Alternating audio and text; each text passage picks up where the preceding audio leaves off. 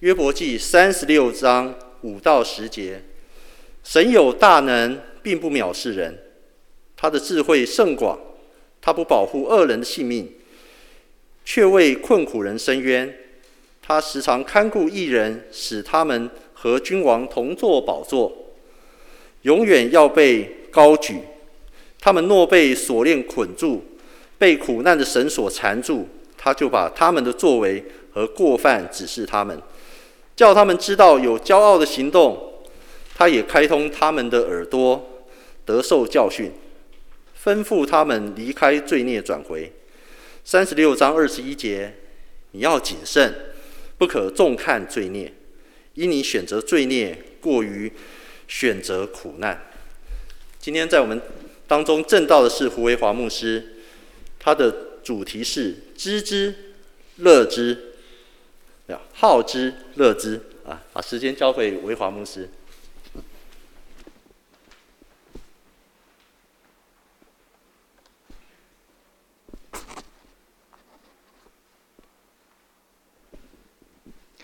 各位弟兄姐妹平安。我们讨论约伯记的经文，今天来到了最后一段。我们知道约伯虽然没有犯罪，但是一大堆非常糟糕、倒霉的事临到他的身上。他的三个朋友前来安慰他，他们希望说服约伯，约伯应该要谦卑地来到神的面前，跟神道歉。管他怎么回事，反正我们到神的面前，我们就是示弱，我们就是装乖，我们理论上就应该可以高枕无忧。这是约伯的朋友们他们基本的论调。没想到约伯非常固执，约伯不肯。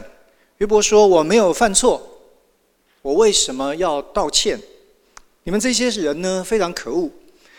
你们装的道貌岸然，用你们的高言大志，想要安慰受苦的人。”他说：“我的神才不是这样。”约伯跟朋友们吵到最后，只剩下约伯还有力气，其他的人呢，都觉得这个人应该是无药可救，所以朋友们呢，都不说话了。弟兄姐妹，是在这样的情况之下，第四个朋友以利户上场了。他对约伯说三十三章八到十一节的话，他说：“约伯，你所说的我听见了，也听见你的言语。你说我是清洁无过的，我是无辜的，在我里面也没有罪孽。那为什么这些？”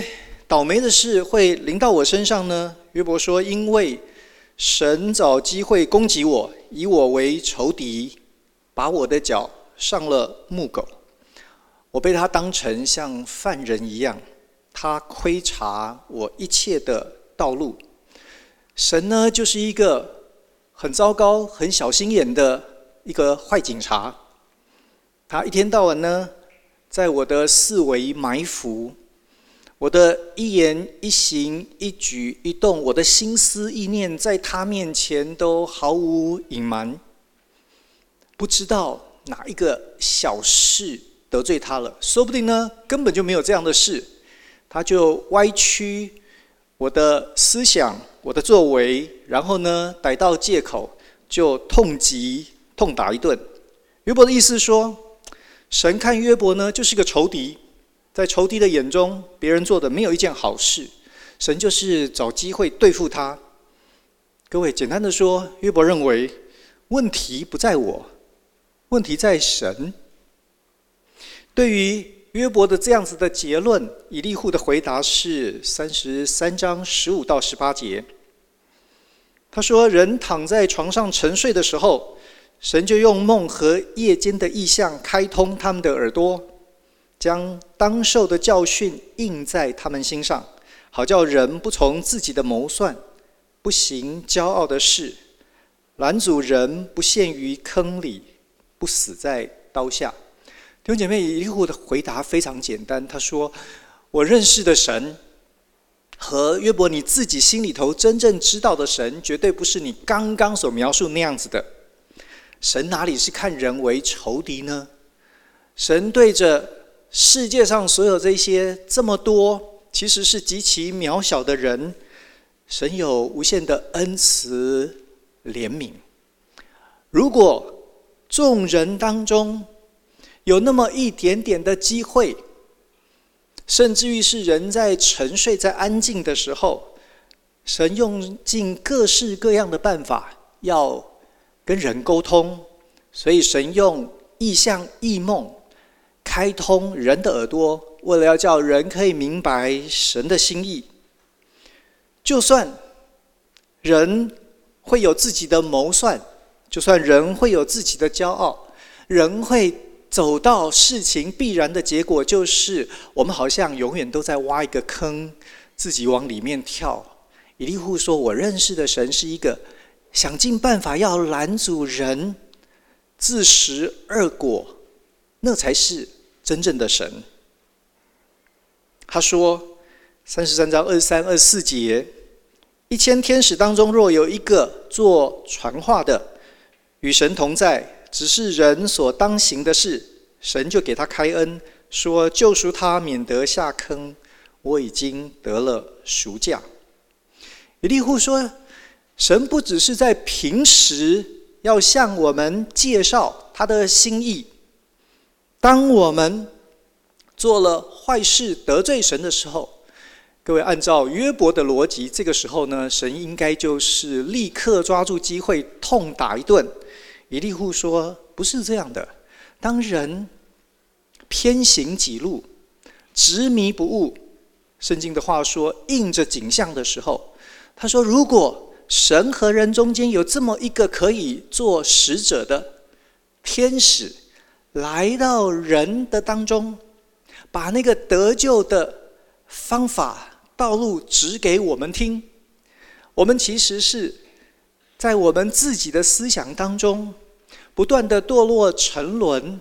他说：“可是如果有这么一个人讲的话是我们愿意听了，如果我们也真的听了，他说只要我们愿意听，神就愿意说好，我已经得了暑假。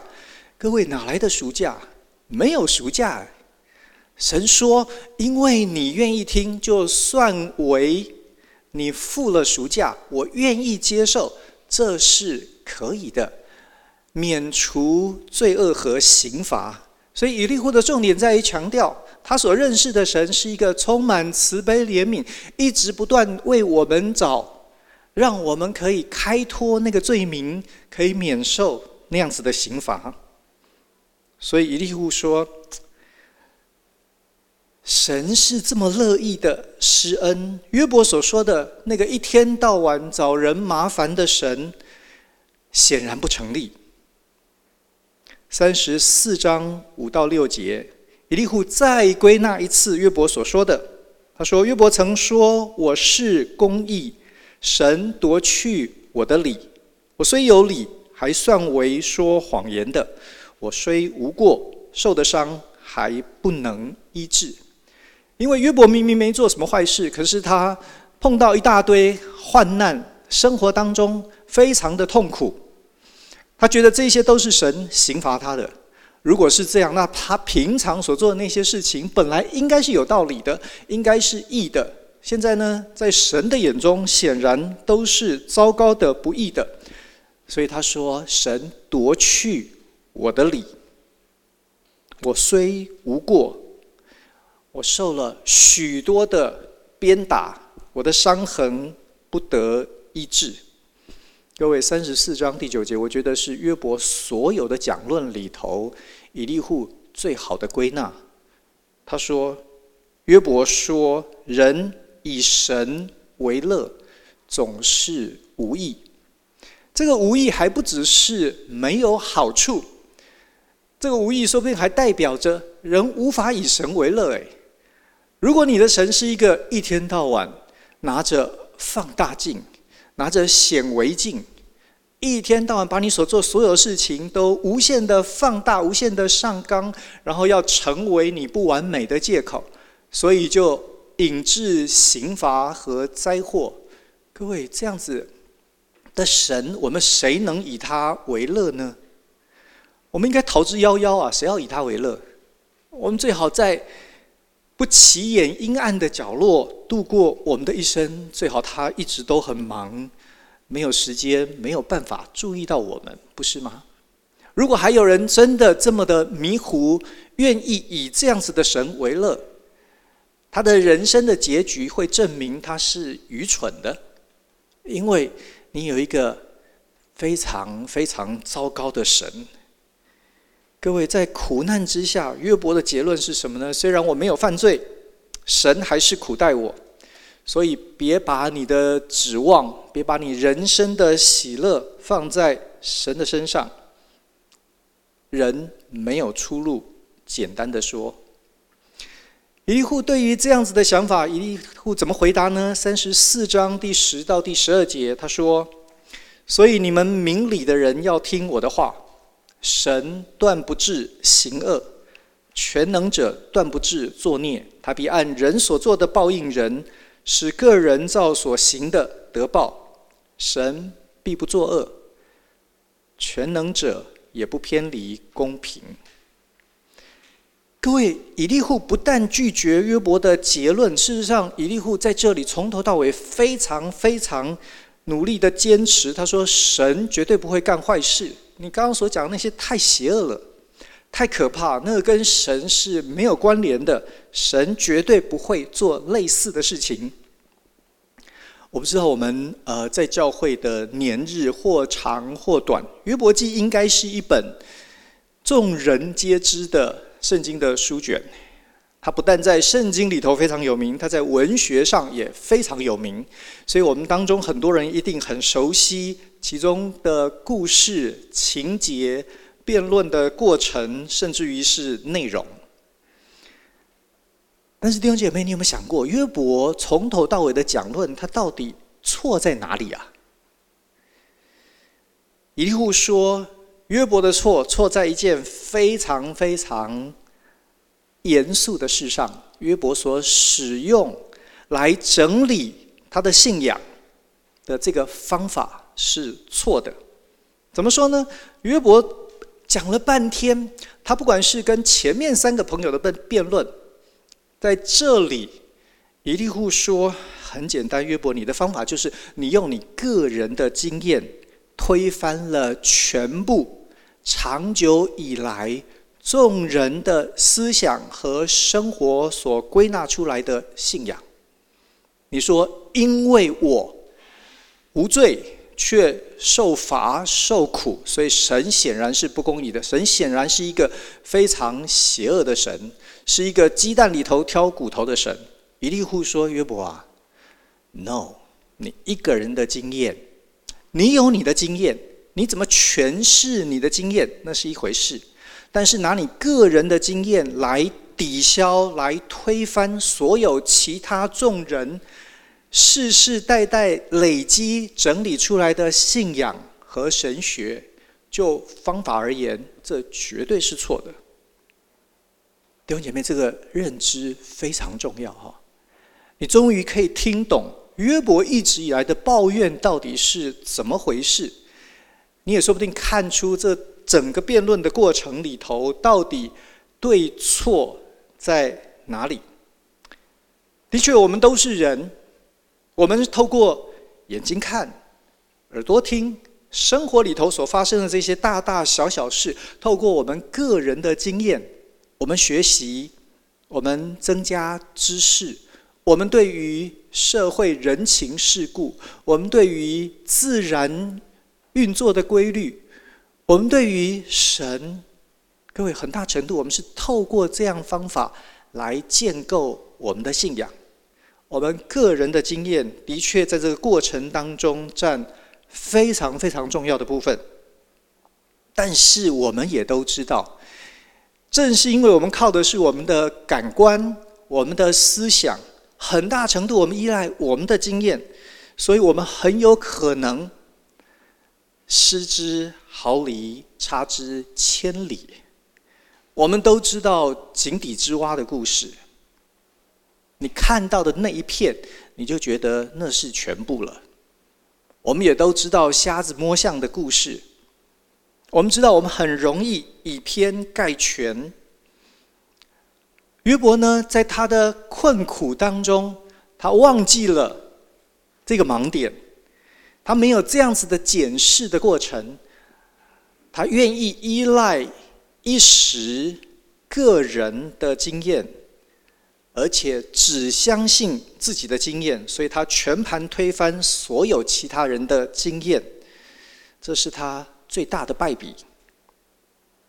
亲爱的弟兄姐妹，在教会历史当中，很不幸，我们有非常非常多这样子的例子。在主后第二世纪，有一个从小在教会长大的一个人，他的父亲曾经是一个地区非常重要的教会领袖，是个主教。这个人的名字叫做马吉安。他的家境非常非常的富裕，在一个信仰很好的环境之下长大。可是他在教会历史当中留名，是因为他。依据个人的信仰的经历和主张，他要推翻所有其他信徒共同的认知。他说什么呢？他打开圣经一读，他说：“啊，这个希伯来圣经实在太糟糕了。这个神呢，很可怕。这个神充满矛盾。这个旧约的神呢，很会嫉妒，一天到晚呢吃醋，很会生气，一天到晚呢。”好像就爆掉了，到处惩罚人，到处杀害人。他做了好多种族灭绝的事，所以他说，希伯来圣经里头这个神所创造的世界呢，一定是一个充满患难的世界。所以会创造出这种充满患难世界的神，一定是一个非常笨拙或者是恶毒的大巨人。所以呢。他主张基督徒呢，不应该读旧约圣经。各位，他把旧约圣经就全部拿掉了。你觉得他对新约圣经的态度如何呢？呃，没有好到哪里去哦。他从马太读到启示录，他只喜欢一个人，叫做保罗。因为保罗说，只要凭信心，你就得救了。跟保罗关系很好的路加医生呢，呃。他也觉得还可以，不过呢，这个路加也不是最理想，所以呢，他把路加福音里头的所有有关基督降生的预言等等也删掉了。各位，他的新新约圣经很简单，只有保罗书信加上部分的路加福音。我们一年读经一遍会省很多事啊，因为一个人个人主观的看法。经验，所以推翻了普世教会的见解，难怪教会判他为异端。但是类似的事情不是从耶稣的时代，主后第二世纪马吉安的时代到今天，好像我们就免疫了？没有哎，一直到今天，你会常常发现。基督徒因为在某一个教会、某一个教派的传统之下，所以他会非常坚持一些信念。对于不一样的呢，好像就是敌人。我们有一些人会因为我们自己信仰的经历，也许得医治，也许得一些特别的恩赐，也许神给我们和其他人不一样的信仰的过程。我们对于那些没有这样子经历的人，我们就很容易带着有色的眼光、怀疑的态度。我们常常觉得那些人好像没有重生得救。各位，如果是这样，我们跟约伯也许差异也不是很大。在教会里头，我们虽然是一个非常年轻的教会，但是我们非常盼望。教会在全面信仰的传讲和经历上面，我们希望我们可以做到避免类似约伯的错误。我们要做到尽可能全面的传讲全部的圣经真理。我们也要鼓励弟兄姐妹，让你的信仰经历越宽广越好。如果那是神做的事，你应该不用太担心。我们反而需要担心，我们是不是设地自限。有一位牧师，他的名字叫富士德，他写了一本很重要的书，叫做《属灵属灵操练礼赞》。在那里头，他提到了我们所有基督徒对于人和神，对于我们经历信仰，我们应该要要有的基本的认知。他把一个人和神的关系分成两方面来讨论，一个是个人的，一个是群体的。弟兄姐妹，我觉得一开始的这个分法就已经非常值得思考，因为很多人的信仰是只有个人的，有另外一些人呢是只有。也许礼拜天来到教会，只有也许周间小组的时间，他只有在和其他弟兄姐姐妹在一起的时候，他好像才有信仰的那个部分。那大概也很危险。富士德牧师说，然后从教会以来，从圣经的启示，你看见信仰永远需要有个人的和群体的，或者说是教会的。在个人的部分呢，它又分成两方面，一个方面是所谓内在的操练，一个是外在的操练。他说，信徒个人内在的操练有什么呢？有四个。第一个是默想，你需要学会从经文里头去祷告、去思想，让圣灵对你说话。默想。第二个是祷告，第三个是进食。第四个是研究，如何让你的信仰有根有基？你不会随波逐流，不会人家这样说那样说，你在那里莫衷一是。你需要有研究的操练，可是不可以永远都只是知性的脑袋的。我们需要学会在生活当中常常被提醒，就好像我们在圣灰日那一段时间，我们常常提醒大家。勉励自己，知道我们是软弱的，是需要依靠神的。我们需要学会在进食当中经历神的同在，也恳求神在这个世界当中动工。默想、祷告、进食、研究，这是信徒个人内在的操练。就外在的操练，个人外在的操练，他也列了四个。他说，第一个是生活简朴。因为神给我们丰厚有余，我们要学会和人分享。第二个是独处，不懂得独处的人，我们在性格、我们在情绪和心理上面，我们有很多的残缺不全，我们也很难真正的助人。第三个是顺服，第四个是服侍。每一个信徒都应该。是服侍人的人，是在侍奉当中，我们体会耶稣基督成为仆人，来到世界服侍我们。个人的部分，除了内在外在总共八个之外，他在教会群体的操练的部分，他也给了四个。他说，教会一起要操练的是：第一个认罪，第二个崇拜。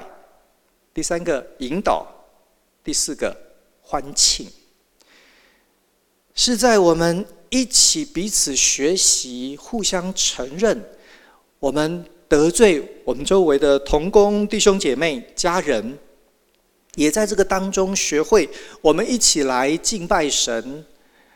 所以教会群体不是永远都在。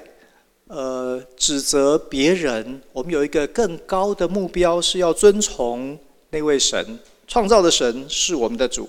我们学习在日常生活当中成为彼此的帮助，互相的引导，最后知道我们是很有盼望，等候新天新地，那位复活的基督是荣耀的主，所以我们可以在生活当中每一个环节常常有欢庆。弟兄姐妹，你看见他所建构的信仰以及实践，和约伯所提的有很大的距离。约伯因为个人，你在他的讲论里头完全看不到群体。你在他的那个个人的信仰的经历里头看见都是苦读。这也是为什么以利户说：“约伯啊，你所讲的。”如果就信仰的层面来理解的话，其实是一个非常残缺，甚至于是非常黑暗的画面。在那本书里头，富士德牧师说，属灵操练里头呢，有两大危机。当你没有谨慎平衡的做刚刚所提的这十二项，你很容易落入悬崖里头。他说，属灵操练呢，像是一条往山上去的小路，两边呢都有悬崖，一边呢是道德主义、律法主义。我们想要靠着人为的努力。来成为讨神喜悦的样子，说不定约伯的朋友们比较像是这样子的想法，所以你平常应该做好人做好事。所以如果你被患难、被糟糕倒霉的事情缠身，你做什么呢？你做那样子的人该做的好事，就去神的面前去求饶、去哭诉。管他是怎么回事，至少表面上我们做到就是了。各位，这就是道德主义、律法主义的危险。富士德牧师说，这条小路的另外一边呢，有另外一个很危险的悬崖，那是什么呢？那是完全没有律法，完全自由，所有的都是恩典，那也是异端的路，因为。那样子呢，其实是在高抬个人，仍然失去对神的认识和敬畏。在所有属灵操练的过程里头，他讲了一句很有趣的话。他说：“我们这个世代在属灵操练的事上，真正最大的问题是浅薄。”各位，我不知道从他写这本书到现在，我们是不是有比较进步，没那么肤浅了哈？但是我觉得。他所说的很可以用在约伯的三个朋友的身上，他们的问题真的是出在肤浅哎，为什么？因为当约伯的日子非常难过的时候，他们为了要解决这个问题，各位他们提出的从头到尾的论述完全没有顾虑顾虑到约伯信仰的经历。我们刚刚说了，约伯的错在于他把它无限放大，所以呢。抹杀了所有其他人的信仰。可是约伯的朋友犯的错是，他们完全不顾他的信仰，他们只是继续不断的陈述他们的教条，他们认为的信仰，他们要强迫约伯就把他吞下去。你要解决一个问题，你连问题都没搞懂，这就是浅薄，这就是滥用你的道德律法。以利户在这里做正确的一件事情是，他指出约伯做神学的错误之后，各位，他从头到尾没有说他知道约伯为什么这么倒霉，他从头到尾没有说神在审判刑罚你，约伯只有说我知道的神跟你所描述的神是不一样的。弟兄姐妹，这是有深度的信仰，知道的。可以很有把握的知道它对在哪里。对于我们不知道的，我们不随便开口，我们不随便说话。我从小在教会长大，我曾经听过呃非常非常多的传道人、牧师讲各式各样我觉得很有趣的话。我有很多的呃笔记本，写了很多这些。可是有这么一次的经验。那个牧师说的那句话，我从来没有写在本子里头，但是他常常提醒我，他很可能是我印象最深刻的一句话。那是我高中的时候，那个牧师是一个美国人，他来台湾服役的时候，在台湾有人传福音给他，他信主了。回到美国去念了神学，又回台湾来成为宣教士。他曾经在一次我们的主日学里头，他说。我看你们台湾人很有趣。台湾的牧师呢，平常私底下常常来问我很多的问题，可是他问完才转身，碰到弟兄姐妹问他问题，他什么都知道。哎，他说：“为什么台湾的传道人好像永远都有答案，很少说我不懂？”弟兄姐妹，我们真的常常不懂啊。可是，在于不懂的地方，不愿意说我不懂，造成的结果是我们在属灵的事上肤浅。那个属灵的肤浅，会让我们没有办法帮助像现在苦难当中的约约伯看到一个方向，或者至少觉得有一个榜样，心里头会有安慰。以利户的贡献在于，他没有要提供答案给约伯，但是他要告诉约伯说：“你今天所讲的这长篇大论，你千万别以为那是对的，因为在所有其他的经验里头，他都不是。神不是这样。所以呢，以利户提供了一个稳固的神学框架，是在这个稳固的神学框架之上。”我们每一个人，包括约伯在内，我们可以再去斟酌我们所碰到的事。我今天我的生活平顺，或者是有各式各样的不顺利。我今天读到这段经文，我的理解、我的想象、我的诠释是这样。明天可能有另外一段经文。各位，我们需要在一个稳固的神学框架之下，不断的去调整我们的心得、我们的看法。以利户提供的这个稳固的神学框架是什么呢？三十五章五到八节，他说：“你要向天观看，瞻望那高于你的穹苍。你若犯罪，能使神受何害呢？你的过犯加增，能使神受何损呢？你若是公义，还能加增他什么？他从你手里还接受什么呢？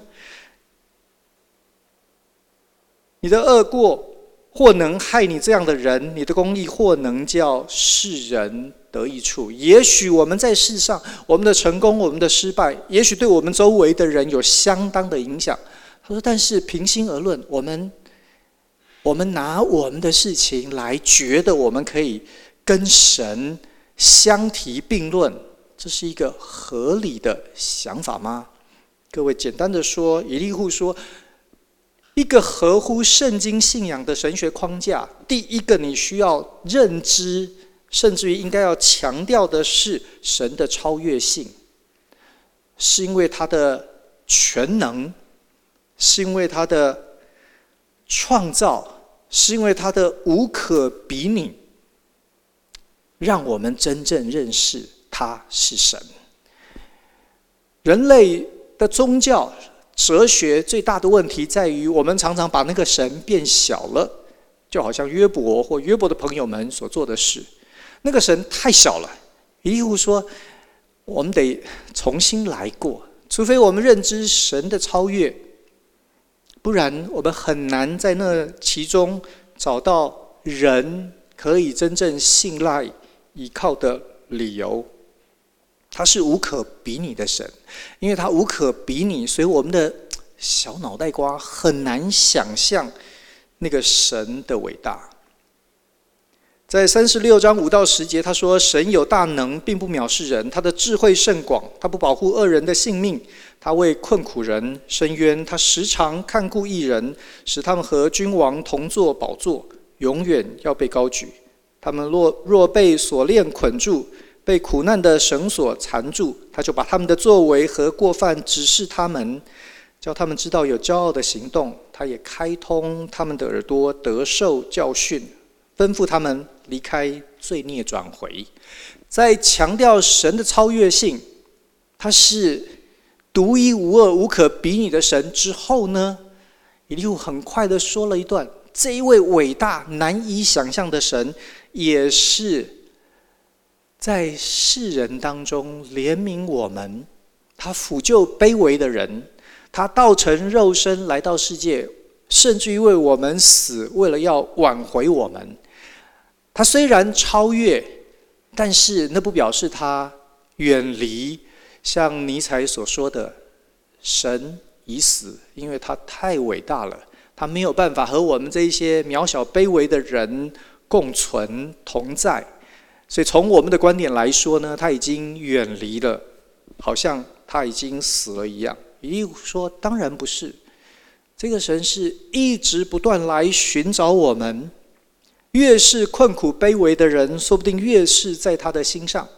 他就是要把我们带回来，让我们可以认识他的伟大和全能，让我们可以享受他同在的喜乐。”弟兄姐妹，我们刚刚在庆祝，今天是中之主日。我想你晓不晓得，中之主日其实就是这个神的超越和神的临在这两件事情一个最完美的结合。那一天，当耶稣骑着驴駒进耶路撒冷的城门，谢牧师我们读了那段经文，撒迦利亚书第九章第九节。那段经文说：“锡安的民啊，应当大大喜乐。”耶稣之所以来，是为了要叫我们喜乐。哎，耶路撒冷的民啊，应当欢呼。你不但心中有喜乐，你你会乐不可支，你会乐到你有行动来表现。为什么？他说：“看呐，你的王来到你这里，就是那个伟大全能的神，他要他的主权临在每一个他创造的地方。”所以他来，各位，耶稣一点都没有客气哦，没有推脱哦，他就是宣告撒迦利亚先知的预言在他身上，在那一天应验了。他是用王的身份来的，是一个伟大全能的神，他是公义的。他是来施行拯救的，所以你有那个超越性和那个临在性，是那个既伟大又辅救卑微，甚至于是愿意拯救得罪他的人。他谦谦和和的骑着驴，骑着驴驹进了耶路撒冷。各位是在全能和慈爱当中，我们才真正认识神，不是吗？今天我们的题目，呃，是孔子讲的一段话。他说：“知之者不如好之者，好之者不如乐之者。”约伯和三个朋友的问题，似乎在我的解读里头，我觉得他们停留在知道不知道，所以他们有很多的辩论。可是，就好像我们读到的结论一样，约伯的结论是：不要想以神为乐。虽然我们拼命讨论神，神到底怎么回事，但是呢，我们知道的结论好像让我们没有办法以他为乐。可是各位，以利户来走了另外不一样的一条路。以利户说：“这个神，我有我有我知道的部分，我知道他的超越，我也知道他爱我们。”可是我有我不知道的部分，我不知道什么呢？我不知道为什么你这么糟糕倒霉。我不知道为什么你这么坚持，你没有犯罪，可是有这么多的事情临到你。那个部分呢？我不知道。可是呢，虽然我有知道，我有不知道，可是我告诉你，有一个更好的事，什么事？我可以以他为乐。诶，在众人面前，各位，其实以利户完全不需要出来仗义直言，他不需要说话。诶。在他开口第一次讲话的时候，他说：“你们都是寿高年迈、有智慧的人，你们已经吵了三天三夜了。然后呢，呃，基本上都是脸红脖子粗，你死我活。各位，如果你聪明，这个时候我们做晚辈的呢，就起来泡茶嘛。干嘛加入战局呢？”以利户说：“No，我知道我的神。”我乐意为他发声，因为他是值得人以他为乐的。就好像众之主日开头的那段话：“锡安的民啊，应当大大喜乐。”我们的神乐意我们以他为乐。圣经也告诉我们说，我们的神是以我们为乐的。各位，这是基督教信仰最美的地方。我们可以知道一些，我们没办法知道全部。我们毕竟受造有限渺小，我没办法知道全部。可是那有什么关系呢？就好像我大概一辈子也不可能真的完全懂我的妻子、我的父母，可是我可以爱他们，我可以以他们为乐啊。信仰是这样的。约伯和朋友们犯的错在于只讨论知之，没有讨论喜好，甚至以他为乐。耶稣来为我们成就的，从宗之主日一直到受难日到复活节，弟兄姐妹，耶稣要成就的，就是除了向我们介绍他是全能的神，又让我们看见他是慈爱的主之外，他要告诉我们，在这个基础之上，你所知道的，最终你可以找到那以你为乐的神，也是你可以以他为乐的信仰。我们一起祷告。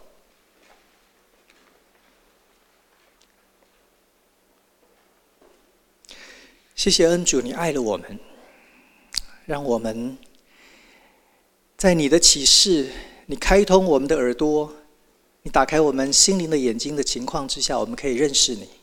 主叫我们永远不忘记，你是创造的神，你是独一无二、全能的上帝。主又叫我们知道，其实你乐意陪伴我们同行。在人生的高山低谷当中，你总是我们随时的帮助。我们可以把生活当中各式各样我们不知道的问题、困难、心中的难处、关系当中的紧张，我们对未来的彷徨，就所有这些，我们都可以带到你的面前。你是顾念人的神，就不管我们如何处理我们信仰的历程，但愿我们。不至于骄傲自大到用我们个人的经验，就抹杀了所有其他的人，他们的领受，他们的心得。愿你在这个教会当中得着更多的人，使我们可以真实的认识你、知道你，也让我们愿意把生命交在你的手中。就让我们愿意以你为乐，因为你以我们为乐。谢谢主，祷告靠耶稣的名，阿门。